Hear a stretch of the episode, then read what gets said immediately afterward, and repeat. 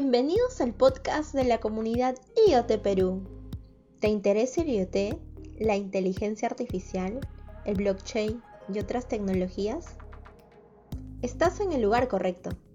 Quédate.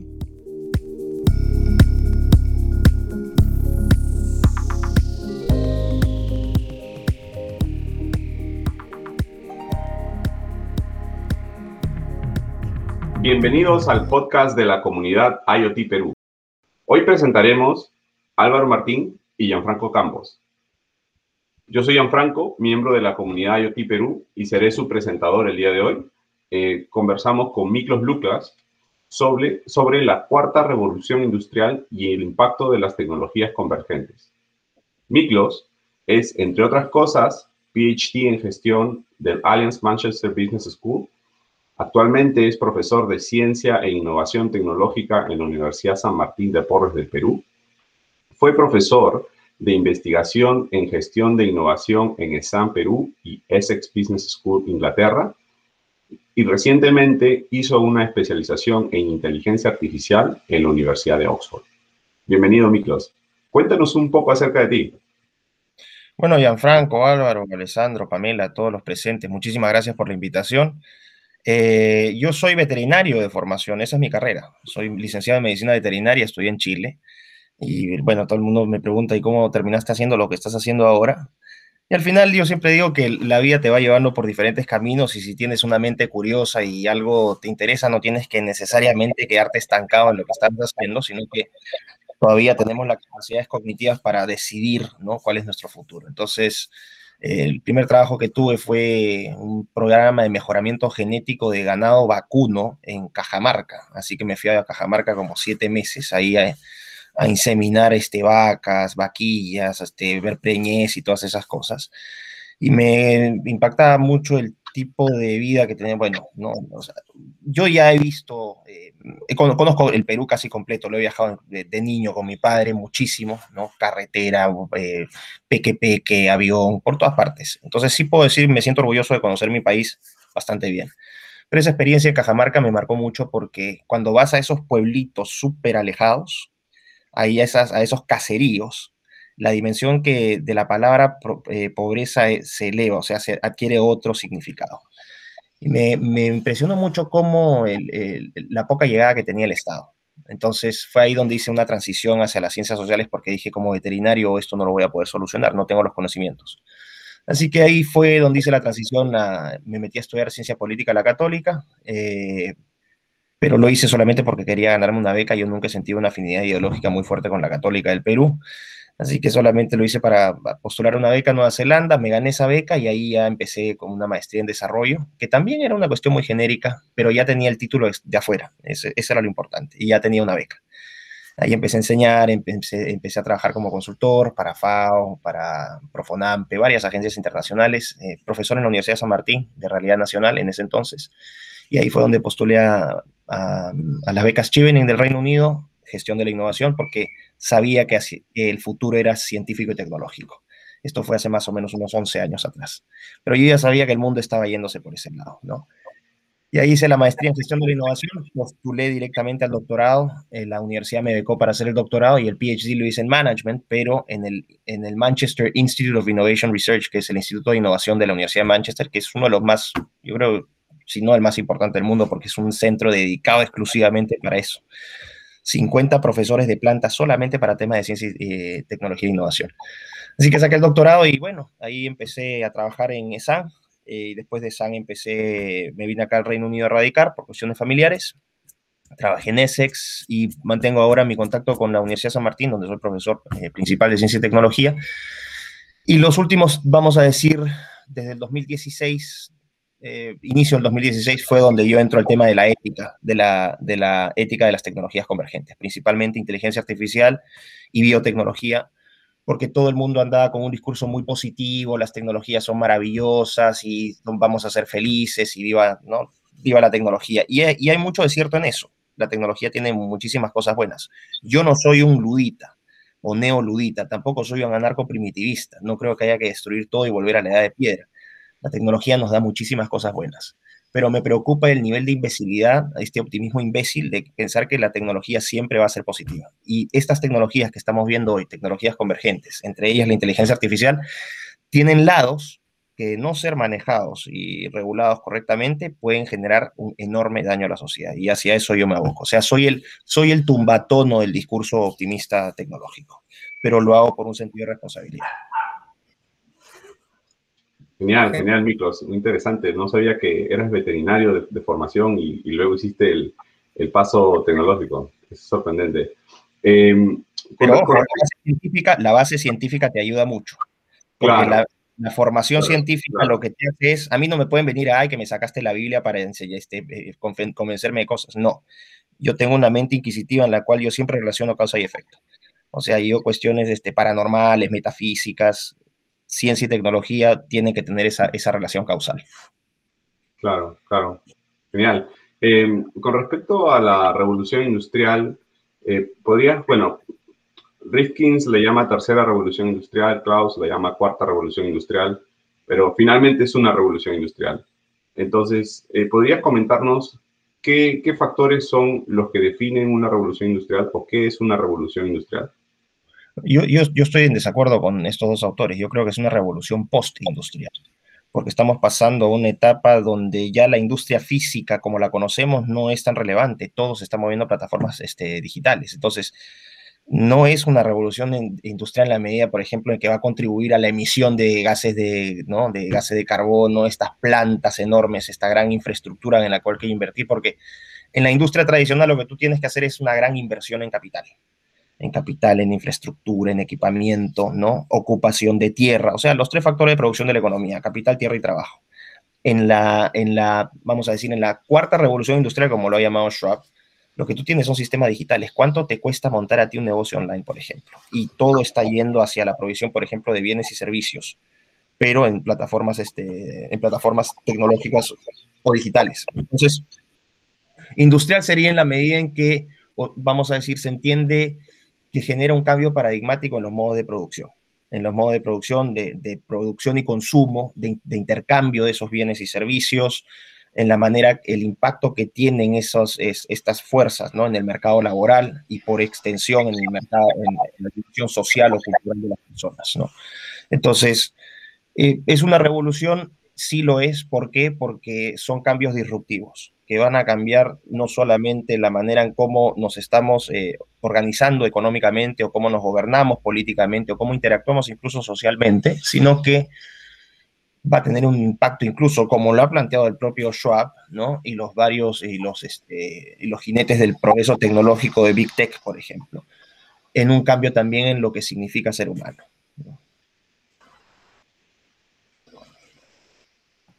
Muy interesante lo que mencionas, Miklos, y entre, la, entre las componentes o las tecnologías que componen esta nueva o cuarta revolución industrial que se puede mencionar lo que es la inteligencia artificial, la biotecnología, el blockchain tal vez. Respecto de la inteligencia artificial, a tu punto de vista, ¿cuál es el impacto que tiene esta en la educación, en el trabajo y en la ética? Bueno, la inteligencia artificial es un conjunto de tecnologías en realidad, no es una sola tecnología. Tú puedes tener múltiples aplicaciones, ¿no? Puedes tener reconocimiento facial, procesamiento de lenguaje natural, tienes este fintech, la tecnología financiera, tienes drones, eh, si lo, combinas con robótica, tienes robots inteligentes, tienes servicios al cliente, ¿no? Por estos bots o chatbots o estos asistentes virtuales que ya están funcionando, por ejemplo, en Nueva Zelanda, el Bank of New Zealand ya utiliza asistentes de computadora. Entonces es un conjunto de, de tecnologías la inteligencia artificial.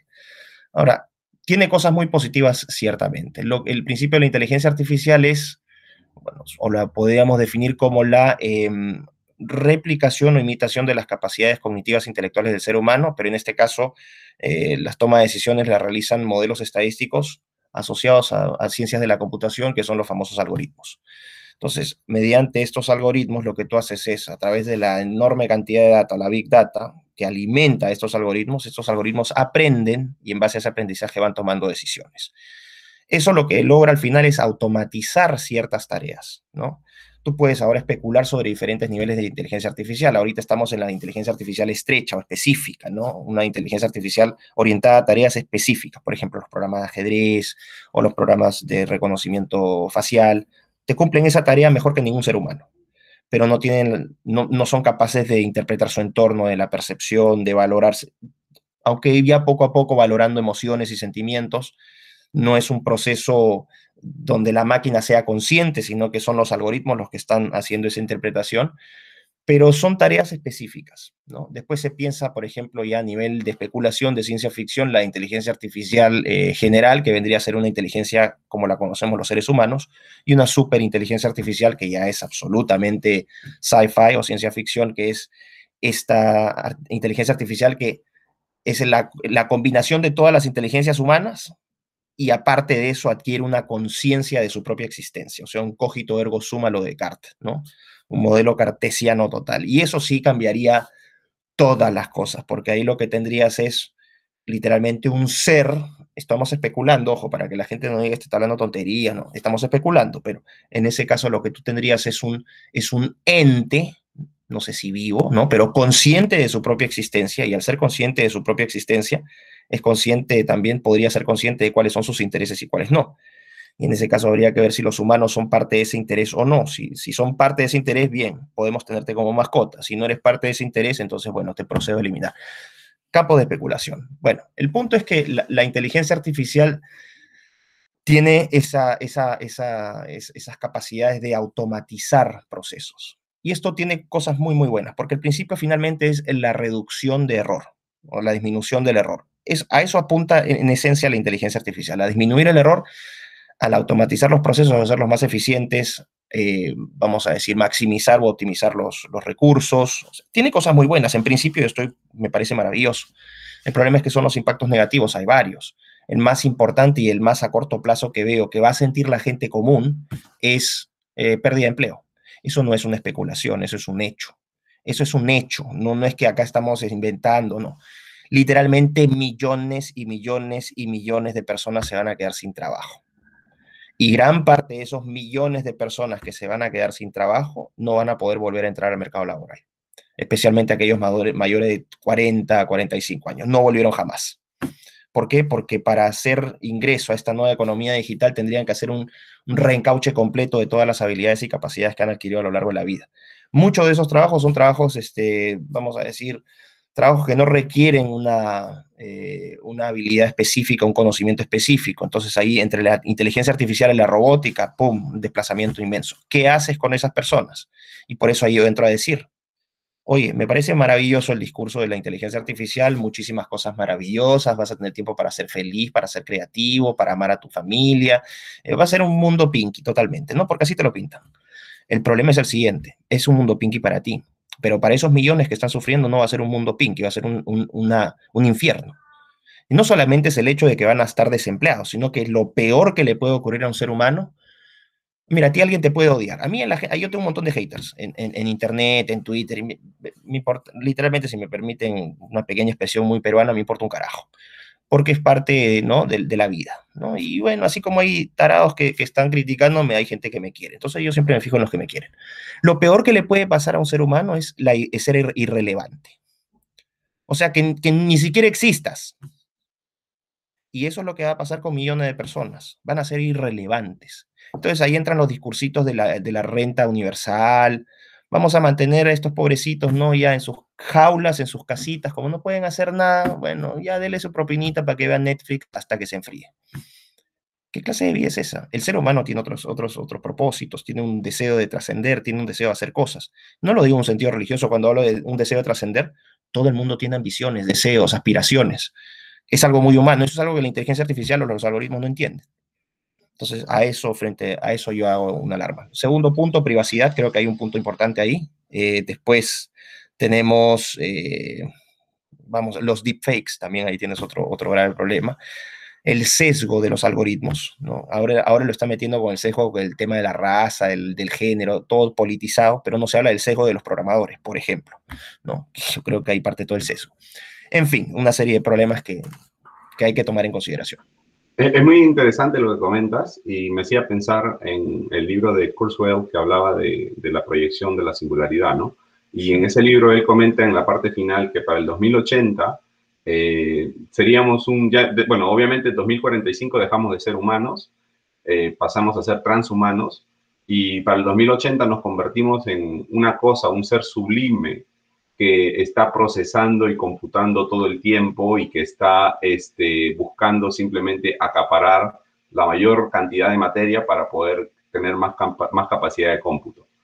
Entonces, este, es una, bueno, es, es una proyección eh, que se basa en, en, la calidad del, o en, la, sí, es una fumada, es una fumada, este, pero te, te, hace la pregunta que tú, que tú estabas respondiendo, ¿no? ¿Dónde quedamos nosotros? ¿Qué es lo que, qué es lo que pasa con el ser humano y qué es lo que pasa con eh, la vida como la conocemos, ¿no? Entonces, ahí viene el challenge eh, para, los, para la humanidad en realidad en los próximos eh, aquí a la vuelta de la esquina, 5 o 10 años. O sea, ya, ya, se ven, ya se ve este, por dónde, por dónde viene todo esto, ¿no?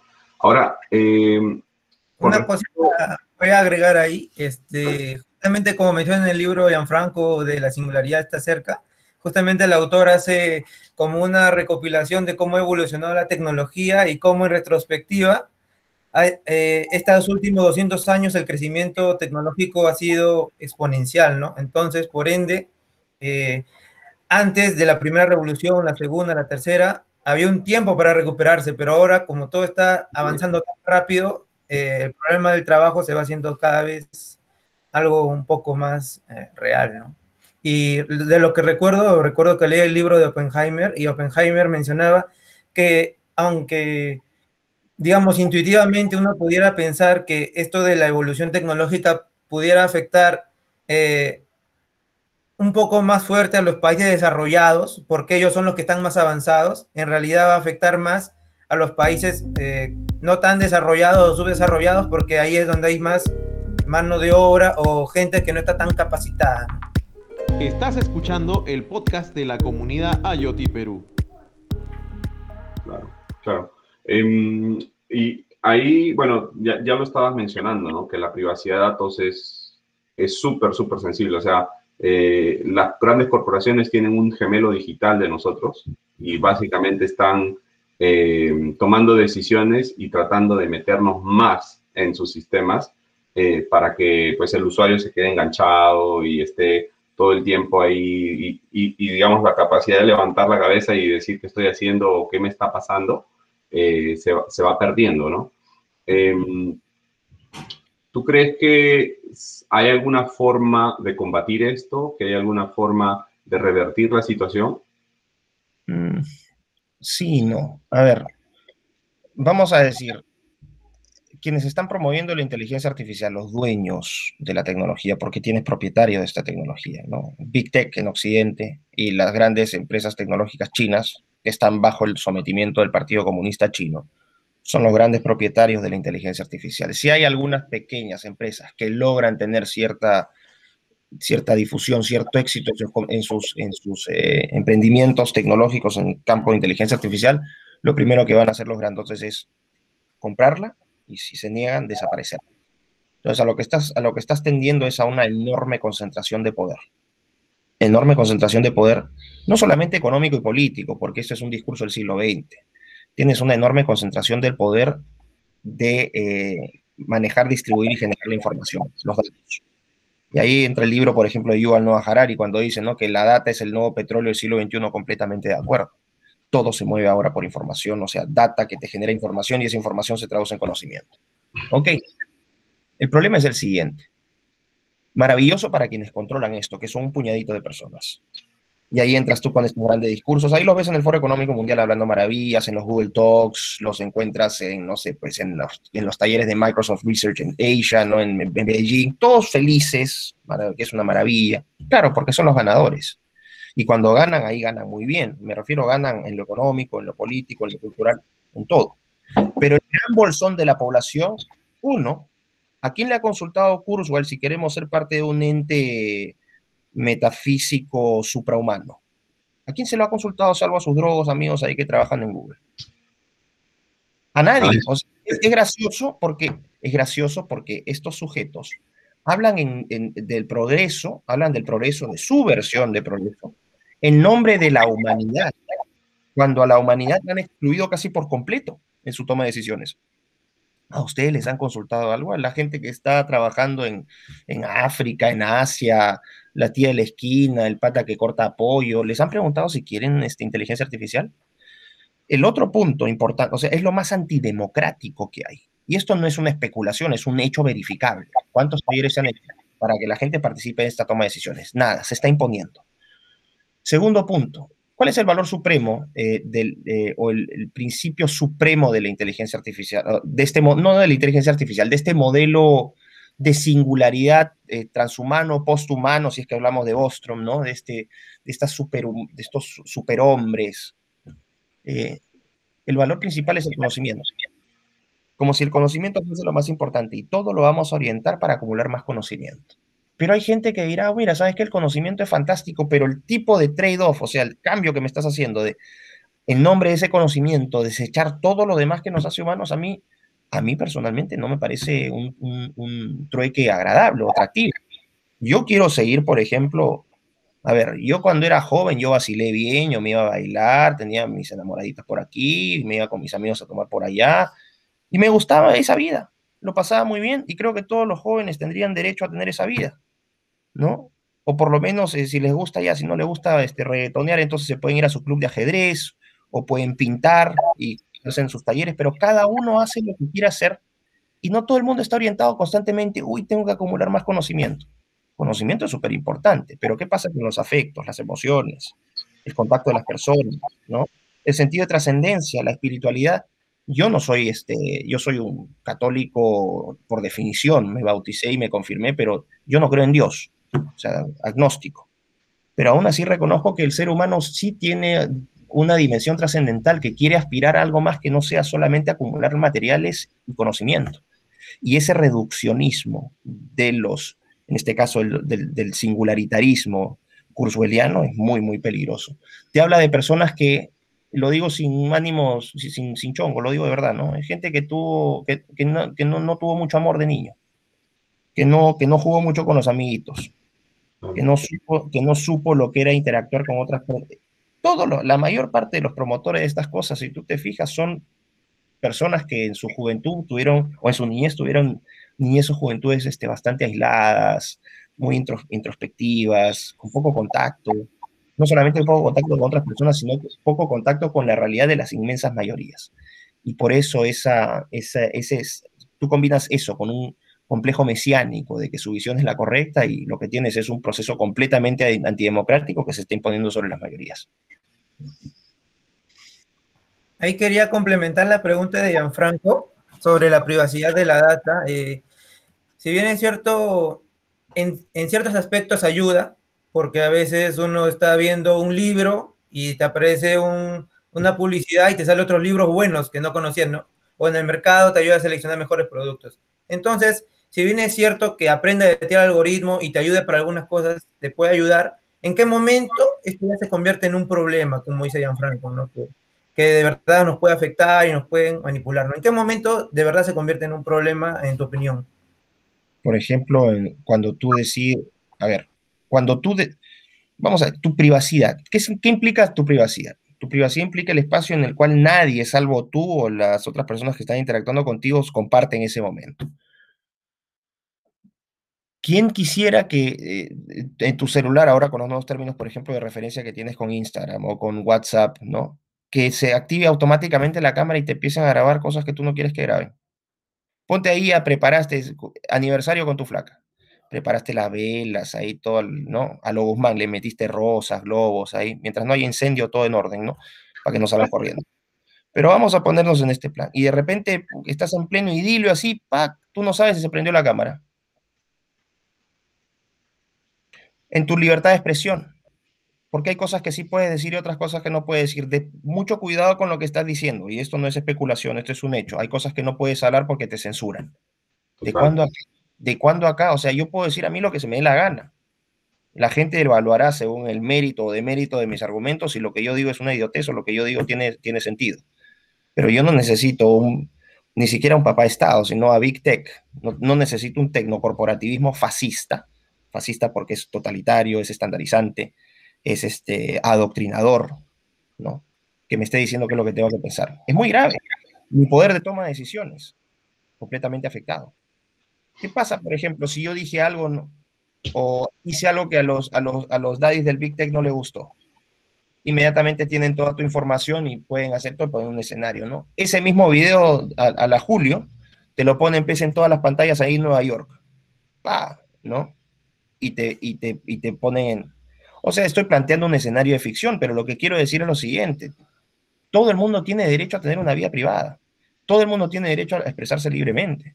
Yo no tengo por qué acomodarme a los estándares de pensamiento correcto o de acciones correctas que me plantea Big Tech. Y al violar mi privacidad y al tener acceso a toda mi información, pueden controlarme como se les dé la gana.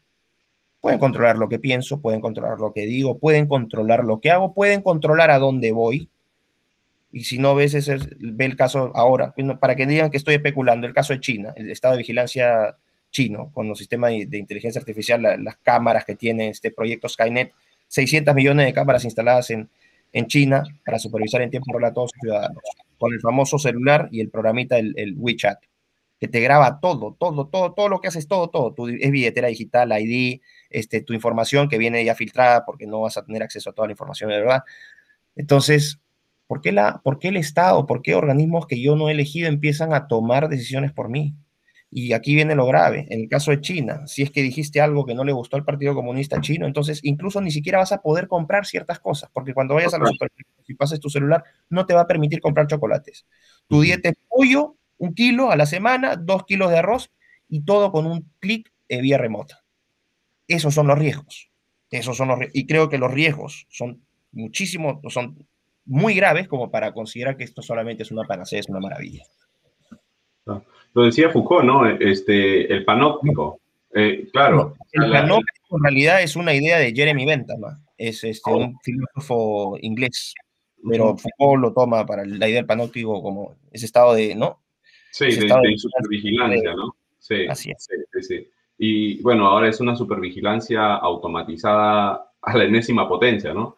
Y lo que se ve, lo que comentabas, son los principios de, de, por ejemplo, de propaganda, de la propaganda nazi, ¿no? Muchas repeticiones van a ser una verdad. O sea, eh, te, te, te, pone la misma idea y si por A o B eres contrario a esa idea, eh, te van sugiriendo cosas y te van saliendo, digamos, eh, noticias que de repente puedan hacer cambiar tu idea, ¿no? O, o personas que, que, quizás tú lees, tú investigas y están planteando eso, ¿no? Te, tratan de, por, por, donde sea, te tratan de agarrar. Yo personalmente...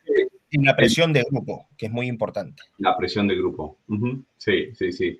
Eh, yo personalmente eliminé mi Facebook hace dos años y hace poco eliminé mi WhatsApp, eh, porque ya era una cosa... y bueno, tengo más tiempo, menos amigos, pero más tiempo. no, está, perfecto. Mira, yo tengo Facebook, pero lo el personal no lo uso nunca eh, no permito que me pongan fotos mías, nada, está prohibida, la, está inhabilitada la función. Y lo otro que hago es, eh, solamente tengo una página pública, que ahí solamente pongo mis posts y mis cosas. O sea, yo en ese sentido, en términos políticos, no tengo nada que ocultar, pero es cierto, hay que compartimentalizar, por ejemplo, la información. Yo no manejo un celular, tengo dos, ¿no? Y ahora voy a moverme un celular Linux. Y ahora en una semana me voy a mi nueva computadora Linux. Ah, bien. Eso es lo que estoy tratando de hacer, ¿ah? Yo no sé nada de Linux, pero ya me pedí una, ya, ya me viene mi laptop con Linux Mint, que ya me pedí con Linux Mint, y voy a empezar a trabajar solamente con Linux. Adiós Office, voy a empezar a usar LibreOffice, voy a empezar a usar este GNU y todas estas cosas, porque ya me tienen chato. Lo, la, y lo que me reventó fue hace cuánto, hace dos semanas. Yo estaba trabajando en pa, mi computadora, estaba escribiendo un capítulo de mi libro que estoy escribiendo, ti, ti, ti, me viene un update que yo no pedí de Microsoft, de Office me, me, me, tapó la computadora como seis o siete minutos y después no sé por qué tienes ese presentimiento de que ya tiene acceso hasta tus datos en, lo que escribes, tus hojas de Excel, lo que tienes en tus browsers, lo que tienes en la memoria caché. Dije, ¿sabes qué? Basta. basta. Así que fue un momento de ira. Yo dije, no, ya estoy harto. No sé nada de Linux. No sé nada de Linux, pero me voy a Linux. Así que me voy a Linux. Este, yo estoy en la migración todavía. En el trabajo todavía uso Windows, así que no puedo. pero... Que, quería retomar un poco el tema de la privacidad y mezclarlo un poco con la educación y la inteligencia artificial en el sentido siguiente. Por ejemplo, algunos mencionan que la inteligencia artificial, eh, si bien es cierto, la educación que nos están enseñando hoy día, nos están enseñando eh, cosas que una máquina ya puede hacer o que va a hacer. Entonces no es una educación que nos va a servir para el futuro. Entonces, lo que mencionan es que en el futuro o de acá a unos cuantos años la educación tiene que ser más humana, ¿no? Enfocarse en lo que los humanos son buenos para poder competir con las máquinas. Y en ese sentido, por ejemplo, los fake news, a pesar de que se puede decir que a todas luces es malo, puede tener en, cierto sentido algo bueno porque te ayuda a cuestionar todas las noticias de dónde vienen, no sé, hacer, hacer a las personas a tener una educación más crítica, ¿no? ¿Cuál es tu punto de vista respecto a la educación en el futuro y cómo va a evolucionar? Bueno, eh, Álvaro, yo encuentro que eres muy optimista con el tema de los fake news. ¿Por qué? Porque yo encuentro que a medida que, eh, vamos a sintetizarlo para que la gente lo entienda, a medida que una máquina vaya tomando más decisiones por ti, vaya haciendo más tareas por ti, te vaya reemplazando para supuestamente darte tiempo para que tú vayas a ver a los pajaritos en el jardín, ¿no? Y, cantes esas canciones de Mary Poppins porque todo es una maravilla. Bueno, eso se llama la agencia artificial, es decir, la, capacidad de la máquina para ir reemplazando la agencia humana, que es la voluntad y el deseo del ser humano de tomar sus propias decisiones y tomar sus propias acciones. Es, lo que ha pasado y lo ves ahora es que sobre todo las generaciones más jóvenes y quizás por el tema, por la, por la explosión tecnológica que les ha tocado vivir, se han, vuelto, se han vuelto más flojas. Esto no es un insulto, es un hecho verificable. Son más flojas en el sentido de que no necesitan aprender tantas cosas porque agarran y pescan esta cuestión, ¿no? Encuentran el dato, pack, lo grabaron un ratito, lo consumieron y ya no necesito más. Constantemente, ojo, no, estoy, no, quiero decir que todos, pero una gran fracción, gran, un gran porcentaje de la juventud es así. Esas, esas eh, pruebas, por ejemplo, que les hacen, ¿no? De, oye, te, te ponen la foto de grado y dicen, es Abimael, mano.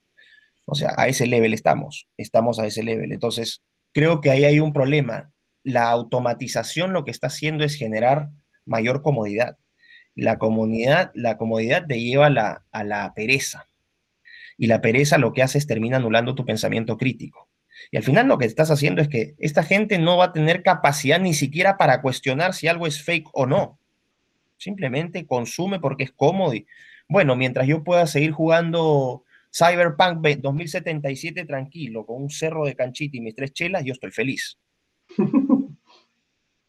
Ese es el punto. Entonces creo que hay una, el peligro para mí es que a mayor comodidad, mayor pereza, mayor destrucción del pensamiento crítico, de la capacidad crítica de la gente. Y eso creo que es lo que se está buscando deliberadamente también, porque en este juego no van a haber, no todos van a ser ganadores, de hecho van a haber, va a haber millones que van a ser perdedores.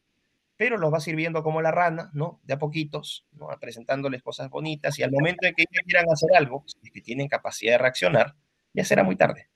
No van a poder hacer. Entonces, en cuanto a, los, a la educación, yo, yo no hablo ya de educación. En Occidente, por lo menos, la educación está completamente tomada por un cierto tipo de pensamiento, que es el pensamiento progresista. Y aquí lo que tienes es centros de adoctrinamiento. Todos salen pensando igual. Todos salen diciendo exactamente lo mismo. ¿no? Gianfranco está en Canadá, no me va a dejar mentir. En Canadá la cosa es terrible. Es horrible, sí. Totalmente fabricaditos. Todos piensan exactamente igual. Y lo más gracioso es que son pensadores críticos, libre pensadores, ganado. Eso es lo que han creado. Le venden la idea como progres, ¿no? O sea, eh, tú, tú, notas en las opiniones y en los comentarios y pues es, las mismas personas están convencidas que están en lo correcto, eh, al punto que, eh, bueno, eso, es una, una, cosa, y cuando hablas con estas personas y, y tratas de llegar a un argumento, están tan condicionados que no puedes, o sea, no hay, una, no hay la posibilidad de intercambio de ideas. ¿Por qué? Porque si no piensas igual, eh, les han enseñado que si no piensas igual, finalmente no, no, puedes conversar con esa persona y tienes que buscar solamente la persona que habla igual que tú, ¿no? Es, a ese punto Patriarcal y no sé qué otra cosa más. Esa es la realidad. Entonces, ¿cuál es el punto? lo grave de esto es que matas, matas, por ejemplo, la diversidad. En nombre de la diversidad lo que estás haciendo es estandarizar a la gente. Lo estandarizas en pensamiento, lo estandarizas este, físicamente, los estandarizas. O sea, este jueguito de la diversidad, la igualdad, la inclusión, mientras, mientras mayor sea la intensidad y la frecuencia con las cuales se usen estas palabras en un, en un discurso, en un contexto determinado, la realidad va a ser más amarga para quienes les toque después eh, vivir las consecuencias de esos, de esos ideales.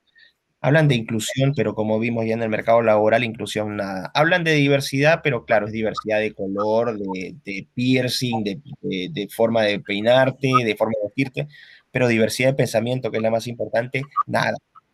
Hay una estandarización terrible. Me ha parecido bastante interesante lo que mencionaste hace un momento sobre Linux, sobre el open source, el open hardware, todo este movimiento. ¿Cuál es tu opinión y cuál crees que es el rol que puede jugar en el futuro? Tu punto de vista. vamos a ver, yo lo estoy tomando, yo estoy a, la William Wallace ahorita, ¿no?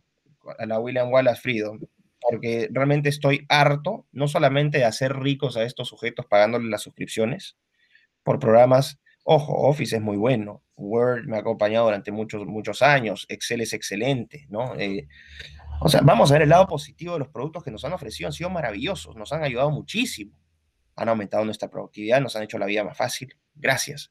Pero eso les da derecho a, invadir nuestra vida privada, a, apropiarse de lo que somos. De ninguna manera son empresas de software, son empresas de tecnología, empresas con fines de lucro. Lo último que tienen en mente es nuestro bienestar. Punto. A mí que me digan qué empresa tiene como objetivo el bienestar de la gente. Ninguna. Su objetivo principal es renta, ganancia, utilidad. No es rol de la empresa privada tampoco. Yo no estoy diciendo que la empresa privada tenga ese rol de, ¿no? De subsidiar, de cuidar, de velar por nuestros intereses. Es una empresa privada y tiene que generar ganancias.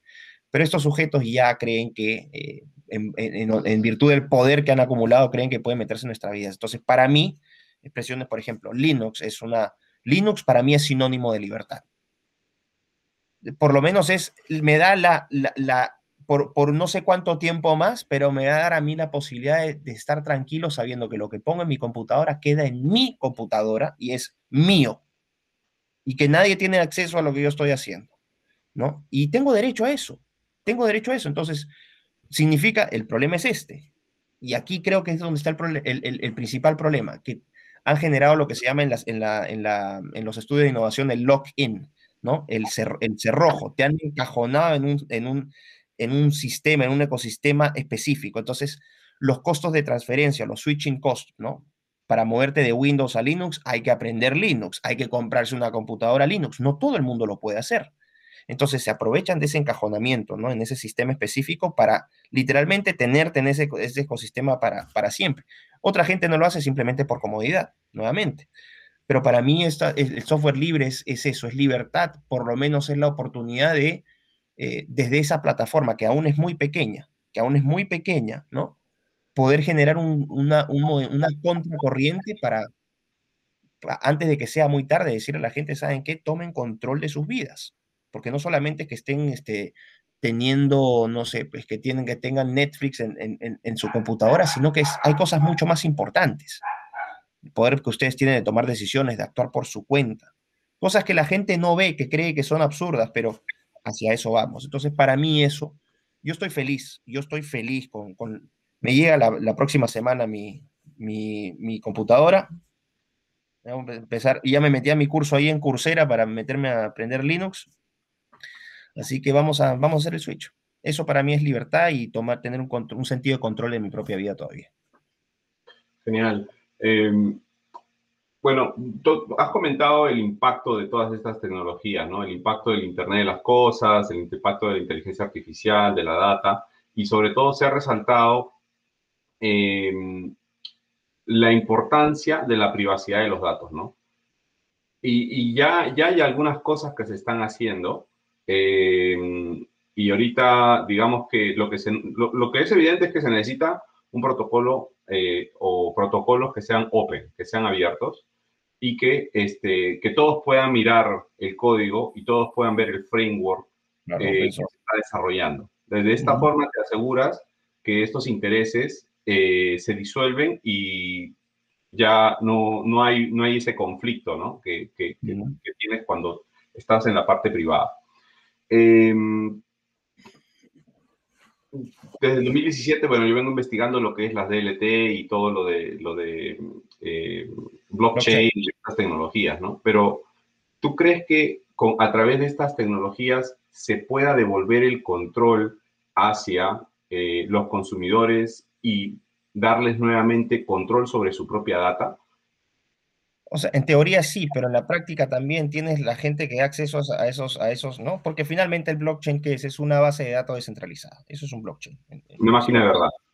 Exactamente, ¿no? Eso es lo que es un blockchain. Y lo que hace el blockchain finalmente es, por cada transacción, lo, que hace es, este, da un, es un bloque, un, bloque que, está, que va formando cadenitas, y en ese bloque tienes el origen, el fin de, ¿no? El destinatario, el tipo de información que manejas, y ese bloque se distribuye a todas las, este, terminales de ese sistema. Por eso es centralizado y por eso es segura, porque nadie puede modificarlo, tendrías que modificar todas las... Es muy difícil. Entonces, eso estaría en, principio maravilloso, pero también en blockchain tienes eh, agentes que te dan permiso, ¿no? Para tener acceso a ese blockchain. Entonces, ¿quiénes son los que te dan, eh, los que te dan a los que, a los que accedes a los permisos? Los miners, claro, o los, o, ya. Y, tocas un punto que me, que me gusta muchísimo porque este, personalmente sigo, o bueno, inclusive estoy desarrollando una empresa en base a esta tecnología, eh, que es IOTA, y eh, es una blockchain sin bloques y sin cadenas. O sea, no es una blockchain. Blockchain es una estructura de datos, ¿cierto? Entonces, este, es permissionless, o sea, no, no requiere ese permiso porque no necesitas un fee y lo puedes utilizar como protocolo de comunicación sin necesidad de, de pagarle un minero y tener ese conflicto, porque el problema que hay ahorita con blockchain es el conflicto de interés entre los mineros y los desarrolladores. El desarrollador no va a hacer algo que le, eh, que le favorezca al minero porque la red se cae. Entonces, este, ya se ve, no solamente en, en esta tecnología a la cual te menciono, sino hay otras que están tratando de hacer algo similar en donde tú lo puedes utilizar para mandar infinidad de mensajes y asegurar la data y sobre todo escalabilidad y bajo consumo energético. Entonces, este, si, si, si eso se pudiese extender e implementar dentro de nuestros, de, nuestros sistemas de comunicación a través del Internet de las Cosas, es que quizás por ahí sea la luz, ¿no? Quizás por ahí sea el camino. Sí, pero yo te aseguro. Una cosa es lo que quieres que pase y otra cosa es lo que va a pasar. Bueno, claro, de paso veo ahí tu, tu, pizarrita ahí atrás, ahí en verde, toda, esas son todas tus maquinaciones este, de tu situación, ¿no? no, este es de la empresa.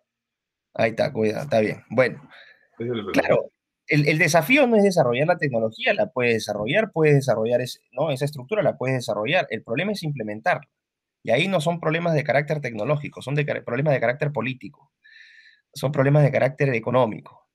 Y ahí van a entrar los grandotes. Si te vuelves muy molesto, los grandotes van a, a venir y, le van a, y te van a hacer como le hicieron a Parler. Lo sacaron. Sí, lo sacaron. Lo sacaron, así acaba de volver Parler con servidor propio, pero los sacan porque estos, estas empresas tienen, tienen más poder que, que, que el gobierno de los Estados Unidos. Cuando Twitter baneó a Trump, los términos de referencia de Twitter eran más importantes que la constitución de los Estados Unidos. Exacto. Ese es el peligro. Quien no pueda ver acá el peligro de eso, merece ser esclavo. Merece ser esclavo. Te guste o no te guste Trump. Hoy fue Trump, mañana puede ser tú. Y ese es el problema que yo veo. Por eso es que yo estoy diciendo, las tecnologías son maravillosas, pero ¿en manos de quién están las tecnologías? ¿Están en manos de todos? ¿Todos tomamos decisiones con esas tecnologías? La mayoría. ¿Cuánta gente usa eh, iOS y Android? 96% de los celulares.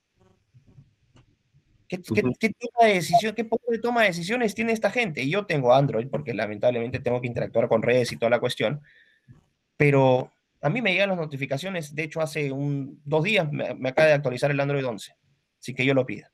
Pero te están actualizando. No tienes ningún poder en la toma de decisiones. Ahí los temas no son Y esto es lo que la gente tiene que entender, sobre todo la gente que está metida en tecnología, que tiene una, una visión son gente brillante en, en, las cuestiones técnicas para salir con estas ideas y darnos esas tecnologías que son alucinantes, incluidas las tecnologías de Big Tech, porque yo no soy un agresor de Big Tech por nada. Les reconozco enormes contribuciones, enormes contribuciones a la humanidad, pero creo que se han sobregirado. Y el punto es ese, que los, te, que los, que los, que los techis entiendan que más allá de la tecnología hay vida y que para implementar su tecnología tienen que lidiar con elementos económicos, con elementos políticos, con elementos sociales y con elementos éticos. Ok, me voy a hacer millonario, ¿a costa de qué? De destruirle la vida a cientos de millones de personas. ¿Estaría dispuesto a hacerlo? Yo personalmente, yo he tomado ciertas decisiones. Yo en esas, en esas condiciones, yo no lo haría. No aspiro a ser Madre Teresa, pero yo tengo ciertos límites que no me harían sentirme bien conmigo por el resto de mi vida. Pero hay gente que no tiene esa, ¿no? No compartimos esa moralidad. Entonces ahí tienes ese problema. Interesante. Yo quería ahora hacer una pregunta, Ariar, un poco respecto, trayéndolo un poco a donde te encuentras. Más o menos yo tengo entendido que en Reino Unido creo que no tiene constitución escrita, ¿no es cierto? Así es, common law, exactamente. Es un conjunto de leyes. Así es. Y, por ejemplo, eh, las leyes, o por ejemplo, hay cosas que no se requieren a tener a un abogado o a un juez para, para, para este Así tipo es. de cosas. ¿no? Entonces, de lo que he estado leyendo es que eh, la inteligencia artificial está, más que todo en Reino Unido, están empezando a ver esto, estas empresas de inteligencia artificial que ya se encargan de resolver estos pequeños conflictos, ¿no? Que en parte beneficio porque te descarga un poco el sistema. Y en cuanto a la pregunta, dando un poco esto como contexto, es, ¿crees que la tecnología de la inteligencia artificial, el DLT o blockchain, ayuda a combatir la corrupción que hay? Eh, en teoría, nuevamente sí, pero si quienes te, si quienes te asignan los permisos son corruptos, de nada te va a servir el sistema. Y la corrupción no solamente es aquel que roba, hay diferentes tipos de corrupción. Corrupción es imponer tu estilo, tu pensamiento único a costa de la libertad de expresión de otros, eso es corrupción. Corrupción es, impulsar tu agenda metiéndole millones y millones de dólares, ¿no? lo que estás haciendo de manera subrepticia, no diciéndolo a la gente, solamente contándole el aspecto positivo y no contándole el aspecto negativo. Eso es corrupción. Corrupción es eh, someter la ciencia por lo políticamente correcto. Eso es corrupción. O sea, tienes diferentes formas de corrupción. Entonces, claro, en principio estoy, eso, eso que tú dices, ¿no? Asistentes legales de inteligencia artificial ya funcionan en China hace cinco o seis años, ¿no? Empezaron ahí con esos juzgados de paz, esos casos chiquititos, ¿no? Claro, pero ¿qué pasa? ¿Tienen los algoritmos la capacidad de lidiar con casos judiciales más complejos? No, porque su, su razonamiento es puramente cuantitativo. Es puramente cuantitativo. Entonces, hay casos donde tienes elementos cualitativos que son muy importantes. Las máquinas no tienen la capacidad de hacer eso, no por lo menos no todavía. Si lo tuvieran ya pasarían a ser inteligencia artificial general. Estamos muy lejos de eso todavía. Entonces, el punto es el siguiente. ¿Qué pasa si en nombre... Pasamos, este es el punto central, pasamos de una moral humana a la moral del algoritmo. ¿Y qué significa la moral del algoritmo? Que el algoritmo no tiene moral. Porque la moral es una, es una vamos a decir, es un, una arista de lo que es la condición humana, la experiencia de ser humano, de vivir como seres humanos. El algoritmo no tiene esa, esa concepción, es simplemente procesa data, saca resultado, procesa data, saca resultado. Ahí tú lo que vas a tener es el campo para un millón de injusticias, porque el algoritmo no va a ser capaz de sopesar ¿no? esas dimensiones cualitativas que son tan importantes. Algo que me da curiosidad, solamente una pregunta pequeñita que tú has mencionado que está muy lejos, ¿no? En el libro de Kurzweil menciona que 2045, 2050, más o menos en qué año tú piensas que va a llegar la inteligencia artificial general. Pequeño. No lo sé, o sea, sería una especulación completa. Eh, no sé si realmente quiera que llegue una inteligencia artificial general. O sea, a mí, a mí personalmente me gusta ser humano. Yo creo que el costo que pagamos, ¿no? Y creo que esta es la gran obsesión y por eso es que hay una concepción de, una, de humanidad completamente distorsionada por parte de los, de los gurús de estos movimientos transhumanistas, posthumanistas que incluyen a la inteligencia artificial en este procedimiento, es que el costo del error humano es el beneficio de ser lo que somos, de vivir como, como vivimos. O sea, a mí me puedes decir imperfecto lo que quieras, pero nada se compara, por ejemplo, a hacerle el amor a una mujer guapa. Quiero que se entienda lo que estoy diciendo. Puedo tener miles de errores. Me importa un pepino el conocimiento. Esa experiencia es alucinante. Por la experiencia de empujarme un ceviche con mis amigos en la playa, con todas las chelas ahí en la mesa. Somos imperfectos, de acuerdo, pero el costo de ser imperfecto, o sea, el beneficio de ser imperfecto es que puedes vivir como ser humano. Ese es para mí, el, error es el, impuesto que paga el ser humano para tener la vida que tiene. Y eso para mí, ese impuesto yo feliz lo pago. Yo no quiero ser perfecto. Qué aburrido ser perfecto. O sea, mejor sabes que ponme un chasis de clevo y me quedo siendo una laptop.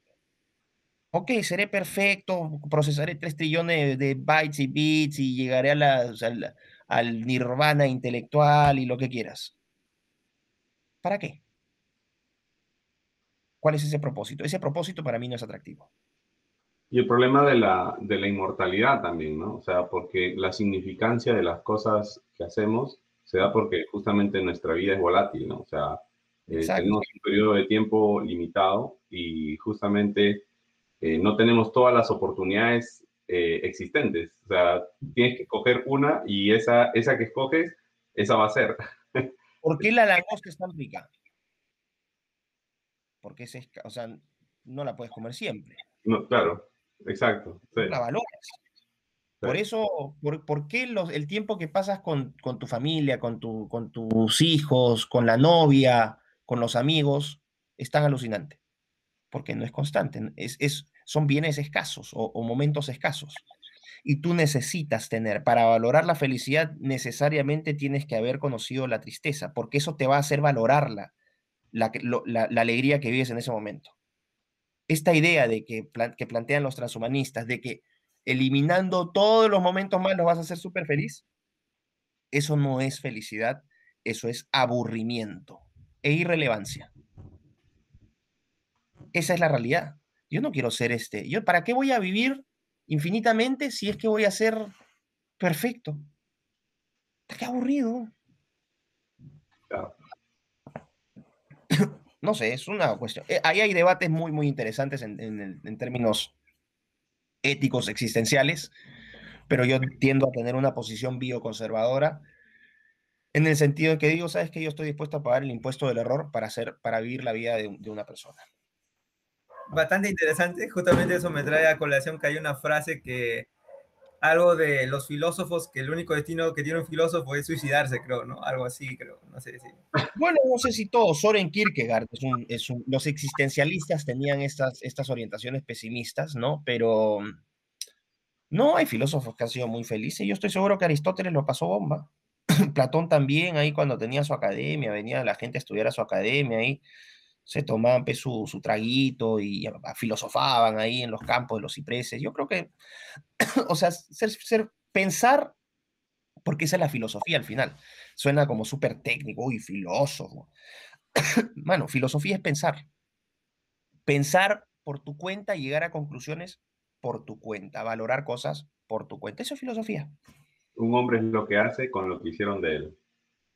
Exactamente. Acá, acaba Gianfranco, Gianfranco Sócrates Campos te acaba de dar el ejemplo. este, regresando un poco al tema tecnológico, em, la economía de las máquinas, ¿no? Eh, la economía de las máquinas es este concepto en donde las máquinas son su propio agente eh, económico, tienen eh, la independencia de tomar decisiones y este, hacen transacciones sin consultarnos. Es básicamente eso, ¿no? Entonces, este, en, en este caso, la máquina como tal va a ser un agente económico que va a estar generando rentabilidad hacia el dueño y propietario de la máquina. Eh, y por otro lado, nosotros hoy en día vemos que, eh, ¿qué es lo que pasa con las máquinas y los productos que compramos? Eh, pues tienen una vida útil muy corta eh, y probablemente sea por la, obsolescencia, perdón, la obsolescencia planificada y la obsolescencia de mercado.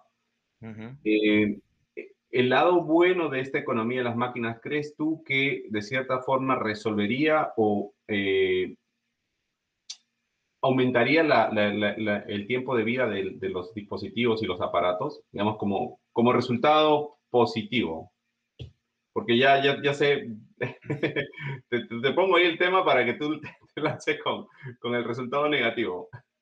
No, eh, a ver, es que lo que pasa es que yo tengo mucha desconfianza de, no de las máquinas, sino de quienes las supervisan, quiénes las programas y quiénes las, quiénes las, este, son los propietarios de esas máquinas. Mi problema no es la máquina. Yo no tengo nada en contra del machine to machine economy, me parece ah, muy buena, ¿no?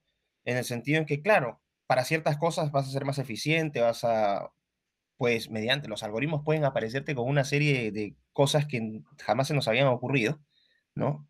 Eh, y eso puede generar una, mayor oferta de mejores productos, más baratos, o sea, tiene una racionalidad económica muy interesante.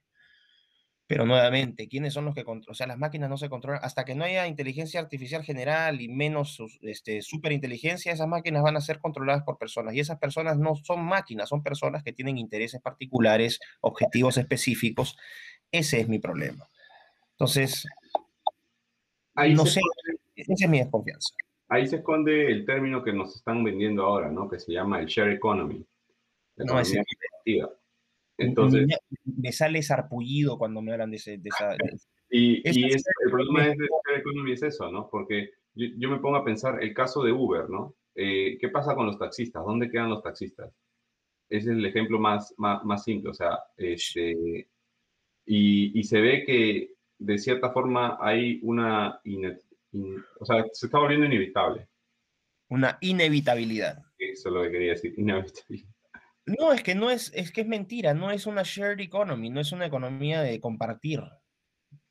No es una, te, lo voy a, te voy a dar un ejemplo, pero que reviente esta estupidez de la shared economy, que es un concepto de full monóxido de carbono, o sea que si no te das cuenta porque no lo puedes ni siquiera respirar, te termina matando.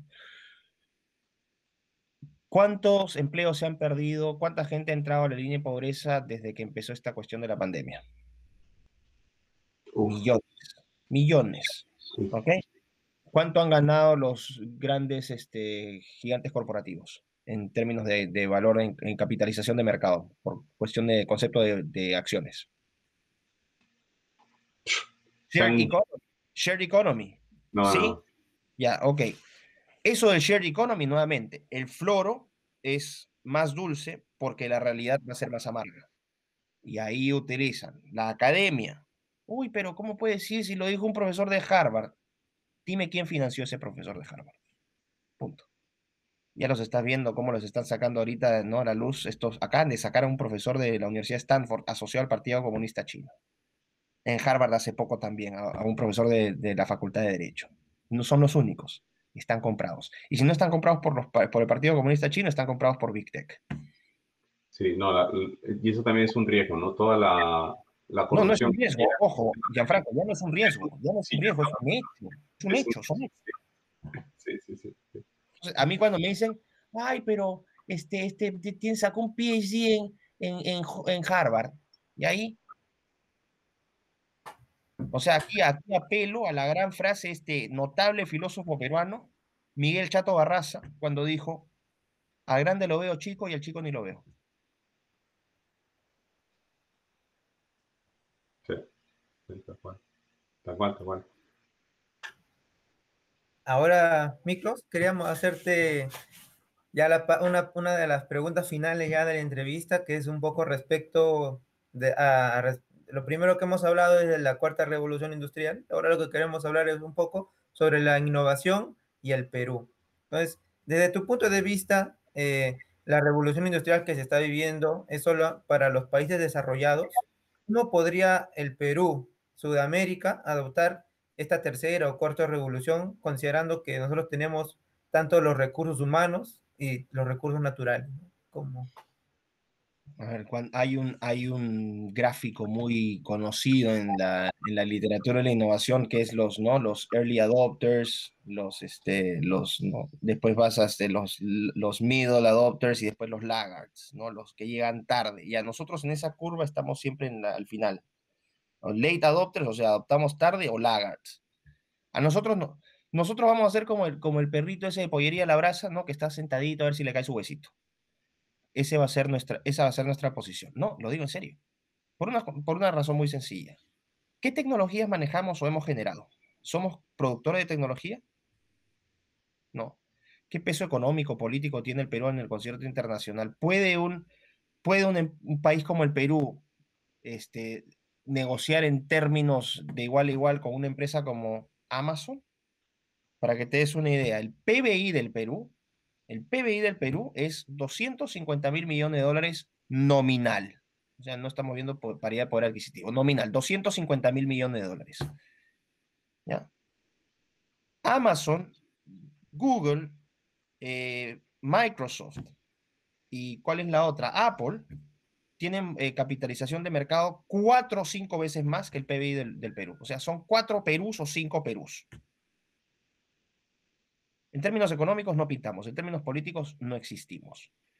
En términos tecnológicos, o sea, seguimos celebrando, no sé, pues, la arquitectura inca, cosa que es maravillosa, pero ya el, tiempo está en otras cosas ahorita. No digo que no haya innovación, pero son micro innovaciones muy puntuales, muy chiquititas, que no son escalables, o sea, o que no han sido escaladas. Talento hay, eso no lo, no lo puedes, no, no se puede negar, pero Nuevamente aquí los recursos, ¿tenemos los recursos naturales? Sí, claro que tenemos los recursos naturales. Por eso es que somos atractivos. Por eso es que somos atractivos, pero no para colaborar con nosotros, no. Las empresas mineras llegan para sacar nuestro mineral y venderlo porque para eso sirve el Perú, recursos primarios. Somos una economía primaria desde el, inicio de la corron, de desde el virreinato y antes del virreinato con los incas también. Este es nuestro ADN, ser economía primaria. No tenemos poder de negociación, no tenemos recursos humanos o una masa crítica de recursos humanos capacitados. Eh, solamente tenemos un montón de recursos naturales. Somos como el despensero del mundo. ¿Qué vas a hacer con esa gente? ¿Qué vas a hacer con esa gente que... Mira, ¿cuánta gente tiene acceso en el, Perú a la educación? Ni siquiera estoy hablando de la gente mayor. La gente mayor ya ni siquiera va a poder hacer la transición el, ferretero, el, ropa acá tres zapatos botí, ese pata no tiene nada que hacer en esta economía, va a desaparecer. Con los jóvenes, ¿cuántos jóvenes tienen acceso a educación? Ni siquiera educación filosófica, no, educación técnica. ¿Cuántos aprenden a, programar en Python, en R? ¿Cuántos saben gestión de data? Ni siquiera para la nueva economía, ni siquiera para la nueva economía. ¿Qué va a pasar con toda esa gente? Claro, están ahorita en la, están en la, ¿no? Merino no es mi presidente, el lagarto, que corrupta, porque Aliaga, o sea, los más activos están un poco participando en política, pero de estas cuestiones que estamos hablando, ¿cuántos jóvenes están al tanto de lo que nosotros estamos diciendo? Más preocupados están de la batalla entre, entre Jace y Necro, que lo que está, estamos hablando del freestyle, ¿no? Está, o estamos hablando del reggaetón, de la última que ha sacado, no sé, pues este, Joel y Randy. esa es la preocupación. Es así de grave la, situación que tenemos. Entonces a mí me dicen, ¿qué va a pasar con el Perú? Nosotros vamos a ser afectados por esta ola de desempleo muy grande. ¿Y qué va a pasar con los recursos humanos en el Perú? Una gran parte va a quedar fuera de juego. Una enorme parte va a quedar fuera de juego. ¿Va a haber ganadores? Sí. ¿Quiénes? los que están enquistados en el gobierno ahorita y que no van a soltar la mamadera. Son los que están implementando esta cuarta revolución industrial, esta nueva normalidad y gran reseteo desde el gobierno. ¿Y qué pasa con el resto? ¿Mm? Así que no, no lo veo muy, no lo veo. ¿Qué pueden hacer los emprendedores? Si les puedo dar un consejo es que por lo menos empiecen a investigar. Un consejo así alucinante que le puedo dar a todo el mundo. Que ya ni siquiera hay excusas para no hacerlo, porque algunos sí podrían hacerlo. Aprendan inglés ni siquiera tener una carrera profesional. Ahora, si no sabes inglés, no existes. Lo pongo así de fácil. Si no sabes inglés, no existes. Todas estas tecnologías, es el conocimiento que se difunde sobre ellas, el lenguaje en el cual se, ¿no? se programa en muchos casos, es en inglés. No sabes inglés, no existes. No sabes inglés, vas a ser, vas a ser el David Copperfield que describió Charles Dickens, ¿no? ese niño que trabajaba para las empresas de carbón. No vas a existir. Así que el consejo de conejo, estudia en inglés. Así es. Mm, más bien, Miklos, este, creo que, claro, como dices, es complicado. Y bueno, tomando un poco como contexto, tal vez un poco optimista, pero por ejemplo, Singapur o China en 30 años pasaron de ser países absolutamente pobres a a desarrollarse tecnológicamente y con todas las dificultades. Por ejemplo, Singapur, ¿no? Que hasta tiene que importar el agua que toma. Entonces, eh, eso digamos que me da un poco más de optimismo, porque con las tecnologías que tenemos ahora, se puede hacer esa escalada tal vez un poco más rápido que hace 30 años. Entonces, mi pregunta es la siguiente. ¿Qué es lo que debe hacer el Perú para mejorar? Y si es que no lo hace, al menos, ¿qué es lo que no debemos de hacer? A ver, el caso es cortito antes de responder eso. ¿no? El caso de Singapur no es aplicable porque eh, Singapur es un paísito de, de 700 kilómetros cuadrados, es más chico que Lima. ¿no? Y además Singapur tiene, una, herencia, un legado que es chino, ¿no? Es el confucianismo, que es una sociedad muy eh, responsable, muy disciplinada. Eh, igual el Perú es, en el Perú somos responsables y disciplinados.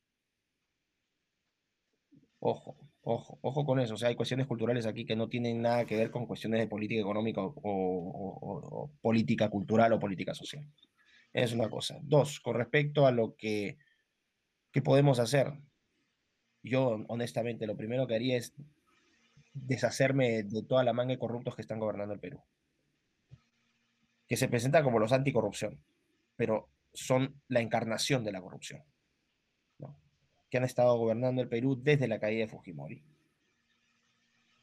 y que en base a, ese discurso político de polarización lo que han hecho es alzarse el país en peso y lo que están haciendo es destruir la meritocracia, seleccionando a los amigos, dejando afuera a las grandes mayorías.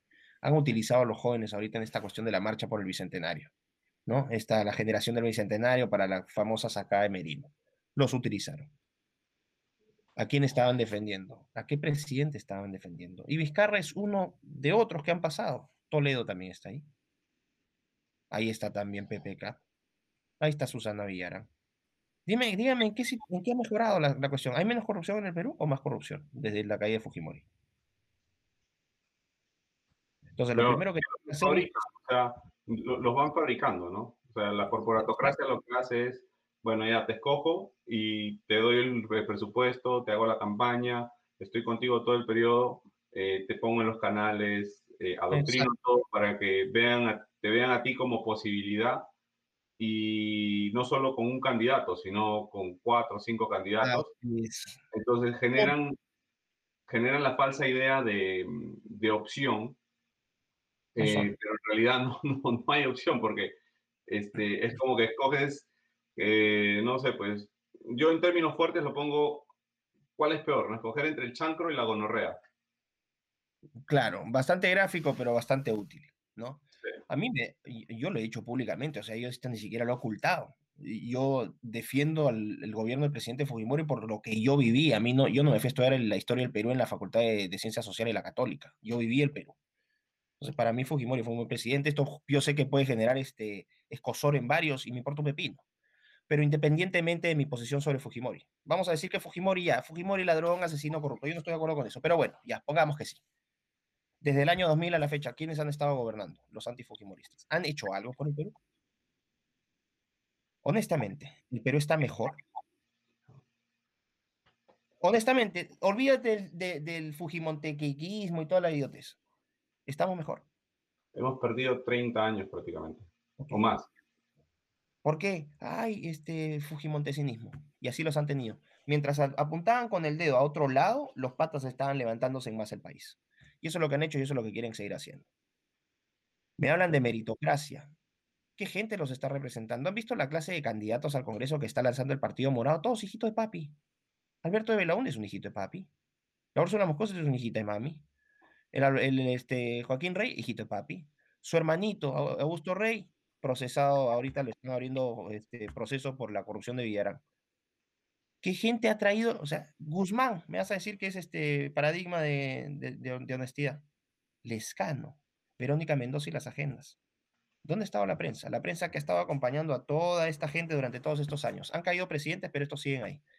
La gente no entiende que hay algo mal, que pueden caer presidentes, pero los mismos actores siempre están ahí. Ese es el punto. Para mí lo importante es, para mí es indispensable que para que salga, para que el Perú se desarrolle y adquiera autonomía, necesita el, eh, sacar del poder a la gente que hoy está gobernando, no solamente en el Estado, sino en la prensa, en las ONGs y en las universidades. Yo no estoy, yo no estoy en contra, o sea, yo no, yo no propongo una estandarización. Yo, yo, mira, yo puedo tener diferencias enormes con el, con los pensamientos, eh, con el pensamiento progresista, pero al final del día yo sí soy un amigo de, de, la tolerancia y de la, y de la pluralidad, porque creo que en la divergencia uno genera nuevas ideas. Y algo favorable, algo positivo, con al, algo bueno en algún momento te podrán decir hasta tus más encarnizados enemigos. Algo que por lo menos te haga a ti eh, cuestionarte. Pero eso es lo que no hay ahora, no tenemos eso, tenemos un, un pensamiento único, tenemos una forma de proceder y eso está matando al país. Así que tú me dices que hay que hacer, partamos por eso, limpiando al actual poder político que bajo el cuco del fujimontesinismo se ha alzado el país en peso y ha mediocrizado el Perú en todos los niveles. Eso creo que es importante. Genial, Miklos de verdad que ha sido exquisita la, la conversación, muy, muy este, abierta y bastante información para aprender y cosas o puntos de vista que, que investigar. Eh, de verdad, te, te, agradecemos desde la comunidad IoT eh, por, por el tiempo brindado. Eh, bueno, sabemos que tenemos las diferencias horarias, acá son las 7 de la mañana, las, no, 8 y 14 de la mañana. Me tocó levantarme temprano. Te hice, te hice madrugar, yo no pensé que estuvieras, este, yo pensé que estabas en Lima. Bueno, lo lamento, porque ahora justo me está llegando un papelito acá porque me están pidiendo que tengo que cumplir labores este, familiares. Dale, dale. Dale, Así no, muchísimas gracias. Yo agradecerles también a ustedes, a, a, ti, Gianfranco, Álvaro, Alessandro, que ha estado ahí detrás de, de cámaras, ¿no? Eh, por su invitación. Y lo importante creo que acá, yo creo que la, la, lección o la moraleja que se puede sacar de esta conversación es, aparte de las cuestiones técnicas que son muy interesantes y aparte de las posibilidades tecnológicas que son maravillosas, reflexionar sobre los, o sea, la carne viene con hueso, ver el hueso también, de la misma, con la misma preocupación y la misma, el mismo interés con la que se ve la carne. Ese es uno. Y dos, hemos, han notado que hemos hablado no solamente de tecnología, sino que hemos hablado de política, hemos hablado de economía, de preferencias de lo que está ocurriendo en el Perú. Este es el segundo punto, que no se encasillen, que no, se, que no formen guetos donde crean que solamente la dimensión tecnológica es la importante. Si esa dimensión tecnológica, así como un blockchain, si no le incorporan a otros, ¿no? A otros este, componentes o a otros bloques del, del sistema, la comprensión que van a tener es muy limitada y lo que van a terminar generando por falta de comprensión de los otros elementos de ese sistema es más daño que bien. Entonces, hay que tener una responsabilidad en el sentido de informarse políticamente, informarse económicamente, informarse de manera ética. Las, los debates éticos en el siglo XXI por cuestiones tecnológicas van a ser claves. Infórmense sobre eso. Y por último, el consejo de conejo que les di a todos, aprendan inglés, porque honestamente sin inglés no existen. No existen. Van a ser parte de los laggards, de los lentos y de los excluidos de ese sistema. Lo digo con total seriedad y así de claro es. No sabes inglés, no existes. Genial, Mito. Muchas, muchas gracias, de verdad. En todo lo que nos está diciendo de formarnos y leernos, ¿podrías recomendar algunos libros, tus libros top para las personas que estén interesadas en este tema de tecnología, la ética? Um, a ver. Miren, les recomiendo a los que les recomiendo que se, que se hay un libro muy interesante, hay un autor muy interesante que habla sobre, por ejemplo, por ejemplo biotecnología, que es Eric Cohen. Eric Cohen, C-O-H-E-N. Lean los libros de Eric Cohen, muy interesantes. Eh, Roger Scruton, que es un autor que no habla directamente de tecnología, pero habla de lo que significa ser humano. Gran libro. Cómo ser un conservador es un libro para aquellos que quieran tener una visión política distinta. Y otro libro que es muy, muy bueno es este, sobre la naturaleza humana on Human Nature, para que entienda lo que, ¿no? lo que estamos, lo que nos estamos jugando. Es importante que la gente valore lo que significa ser nosotros. No somos un conjunto de células, nada más, no. Es, es maravilloso ser un, ser un ser humano. Aprovechemos eso y valoremos. Entonces, esos son libros apuntarían a eso. Shoshana Zuboff, Capitalismo de Vigilancia, es un libro que tienen que leer para que vean el peligro que, que engloba las Big Tech en la privacidad. Don't Be Evil, no seas eh, malo, ¿no? De eh, Rana Farújar, es otro libro interesante. Eso, eso creo que son libros que, que, que pueden, ¿no? Y hay otro también, The Rise of the, the, Rise of the Robots, o el, el, alzamiento de las máquinas o el alzamiento de los robots de Martin Ford. También es un gran libro. Para que vean qué, qué, impacto va a tener este, la inteligencia artificial o la automatización en el empleo. Para que vean que no, no, todo, no todo es color de rosa. Así que esos son algunos libros. Muchas gracias, Miklos. Muchas gracias, Miklos. Bueno, cuídense pues muchachos y suerte con su post y que les vaya muy bien. Igualmente. Éxito. A los lejanos.